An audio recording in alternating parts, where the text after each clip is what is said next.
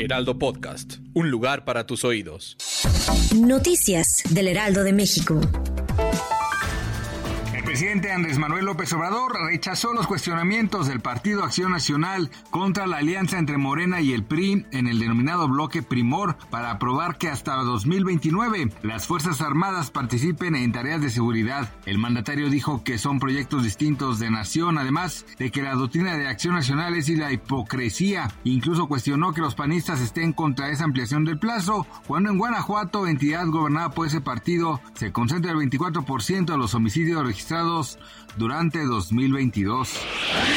El sistema de aguas de la Ciudad de México anunció un corte de agua en al menos siete alcaldías para este miércoles 14 de septiembre, debido a que la Comisión Federal de Electricidad realizará trabajos de mantenimiento correctivo en la subestación Comalco del sistema Lerma. El suministro se redujo a partir de las 6 horas y se espera que quede restablecido paulatinamente a partir de las 11 horas. Sin embargo, el organismo precisó que las labores de los empleados de la terminarán hasta las 19 horas.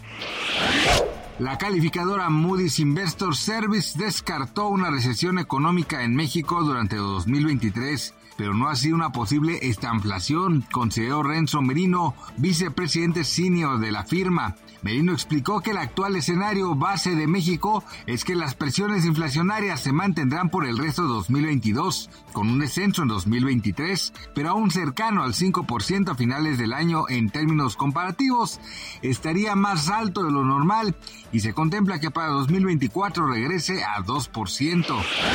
El féretro de la reina Isabel II fue sacado este miércoles del Palacio de Buckingham tras pasar allí la noche para ser llevado en procesión hasta Westminster, donde permanecerá cinco días en una capilla ardiente para que los británicos puedan despedirse de su difunta monarca. El rey Carlos III y sus hermanos Ana, Andrew y Edward acompañaban a pie al carruaje tirado por caballos que transportaba el ataúd sobre el cual fue colocada la corona imperial británica. Tras ellos caminaban los príncipes William y Harry, hijos de Carlos III. Gracias por escucharnos, les informó José Alberto García.